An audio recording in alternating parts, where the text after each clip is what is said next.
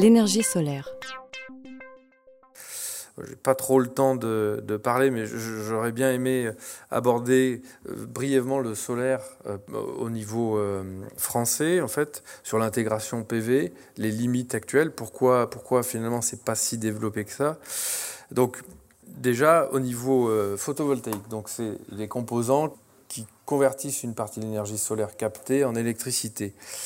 Euh, il y a eu une bulle jusque 2011 en fait où on a eu une explosion d'intégration de, composants euh, photovoltaïques.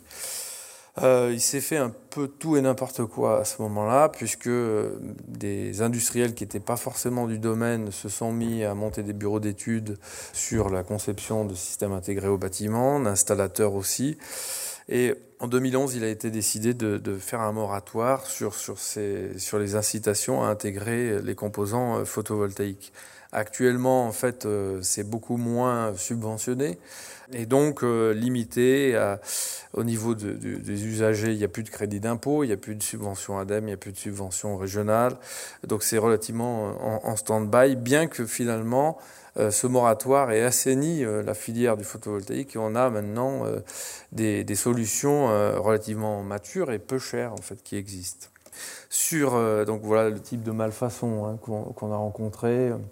Alors ce qui est espéré actuellement, c'est un redémarrage de cette filière photovoltaïque, mais moins massif que ce qu'il a été incité, c'est-à-dire qu'on essaye de développer pour le particulier des solutions d'autoconsommation qui vont euh, être basés sur un faible nombre de, modules photovoltaïques qui vont produire de l'électricité, par exemple être utilisés pour telle ou telle application dans l'habitat, sachant que ça pourra croître. On a aussi la commission de régulation de l'énergie qui essaye de mieux répartir à l'échelle du territoire euh, le développement de cette énergie, puisque ça dépend aussi euh, du réseau électrique. Hein. On ne peut pas injecter n'importe quelle puissance sur n'importe quel endroit au niveau territorial, puisqu'on est basé sur une production centralisée d'électricité. Et en bout de réseau, ben, on a des câbles qui ont des sections qui ne suffisent pas.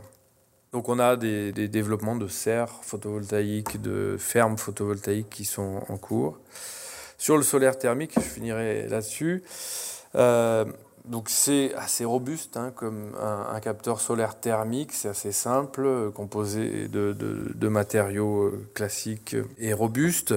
Actuellement, ça bénéficie encore de, 30% de, crédit d'impôt mais ça reste peu compétitif par rapport à d'autres solutions euh, qui sont préconisées.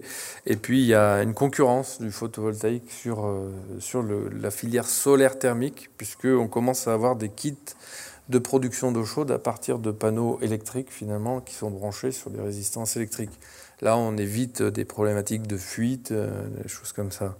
Donc c'est actuellement peu compétitif et l'ADEME incite à, avoir des plus grosses installations des connectées au réseau de chaleur urbain ou sur du collectif.